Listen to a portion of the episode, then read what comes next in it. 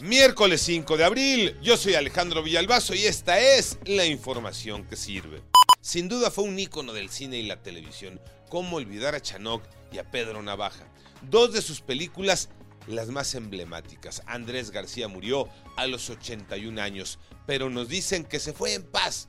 La despedida será hoy en su casa de Acapulco, Lalo González. A las 3 de la tarde, con 7 minutos de este martes, el cuerpo de Andrés García no resistió más.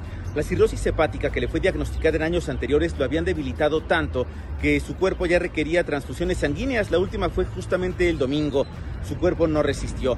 Hoy será velado en su casa de Acapulco, de su amado Acapulco, donde inició prácticamente su carrera. Ya fue descubierto cuando tenía 20 años de edad y deja ahora un legado de 70 películas, 30 telenovelas. Participó también en teatro. El galán de cine, de televisión, el sex symbol de los años 70, 80 y 90 ha fallecido. Descanse en paz. Salieron del hospital los dos, el piloto y Regina, Iñaki Manero. Gracias Alex, los dos sobrevivientes ya fueron dados de alta. Víctor salió del hospital de Tulancingo Hidalgo para ser entregado a la Fiscalía del Estado de México. Está detenido y custodiado en el hospital de Axapusco. Regina también dejó el hospital. Ella tiene 13 años y ya está en su casa. Regina viajó en el globo aerostático con sus papás, pero ambos fallecieron. Y ante esta terrible tragedia, los empresarios del Valle de México advirtieron que el turismo para las pirámides y Teotihuacán se encuentra en riesgo debido a que este tipo de accidentes sí impactan, pues la gente queda muy sorprendida. Pero en principio, ¿cómo es posible que dejaran que estas empresas siguieran operando durante tanto tiempo? Sí, sin duda injusta.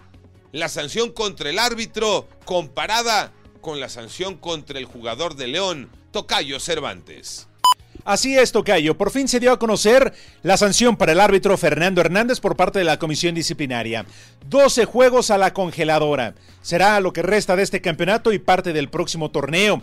Mientras que dos partidos se van suspendidos, Luca Romero, el jugador de León, y los técnicos del América y de León, tanto el Tan Ortiz como Nicolás Larcamón. Todo ello y después de tres días, lo que determinó la comisión disciplinaria de la Federación Mexicana de Fútbol. Yo soy Alejandro Villalbazo, nos escuchamos como todos los días de 6 a 10 de la mañana, 88.9 y en digital, a través de iHeartRadio. Pásenla bien, muy bien, donde quiera que esté.